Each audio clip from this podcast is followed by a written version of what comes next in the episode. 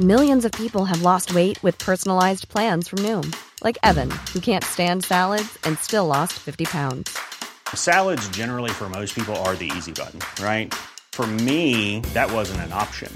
I never really was a salad guy. That's just not who I am. But Noom worked for me. Get your personalized plan today at Noom.com. Real Noom user compensated to provide their story. In four weeks, the typical Noom user can expect to lose one to two pounds per week. Individual results may vary. Heraldo Podcast, un lugar para tus oídos. ¿Sabes en qué va la propuesta para tener más días de vacaciones? Aquí te lo contamos. Esto es Primera Plana de El Heraldo de México. Justo cuando parecía que el dictamen de vacaciones dignas agarraba vuelo y avanzaba para beneficio de millones de godines mexicanos, se volvió a encontrar con un nuevo tope en la Cámara de Diputados, especialmente con la Comisión de Trabajo y Previsión Social.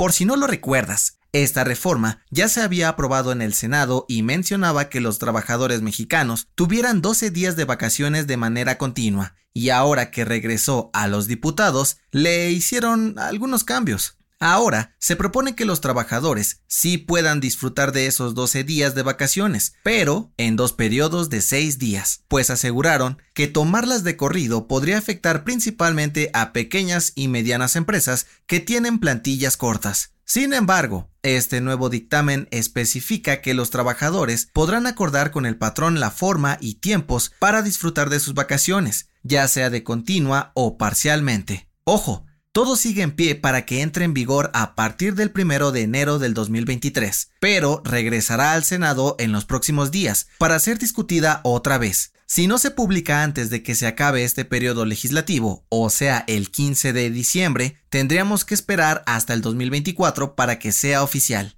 Chale, y yo que ya me hacía en Cancún. ¿Quieres estar bien informado? Siga Primera Plana en Spotify y entérate de las noticias más importantes.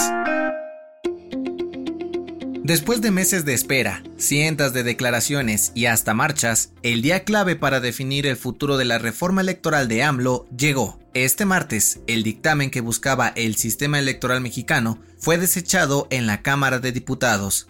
Sí, la oposición, conformada por el PRI, PAN, PRD, cumplieron con su amenaza contra Morena y sus aliados, e impidieron que la propuesta de López Obrador alcanzara la mayoría calificada. Y es que la reforma electoral sumó 269 votos a favor, 225 en contra y una abstención. El número mágico era de 334 para que fuera aprobada, o en otras palabras, las dos terceras partes de los legisladores. Pero ojo, que el brete no va a parar aquí, pues AMLO ya se olía una derrota y por eso presentó este mismo martes un plan B, el cual propone reducir salarios de consejeros para que no ganen más que el presidente y eliminar fideicomisos para disminuir el costo de los tribunales electorales. Al momento de la grabación de este episodio, la discusión Plan B seguía en San Lázaro, y como esta novela continuará, te mantendremos informado con lo que suceda en este podcast y en nuestra página web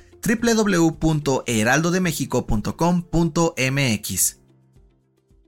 En otras noticias, no es broma, la diputada de Morena, María Clemente García, propuso declarar a Lionel Messi como persona non grata en México, por supuestamente haberle faltado al respeto a la bandera y despreciar al país durante el Mundial.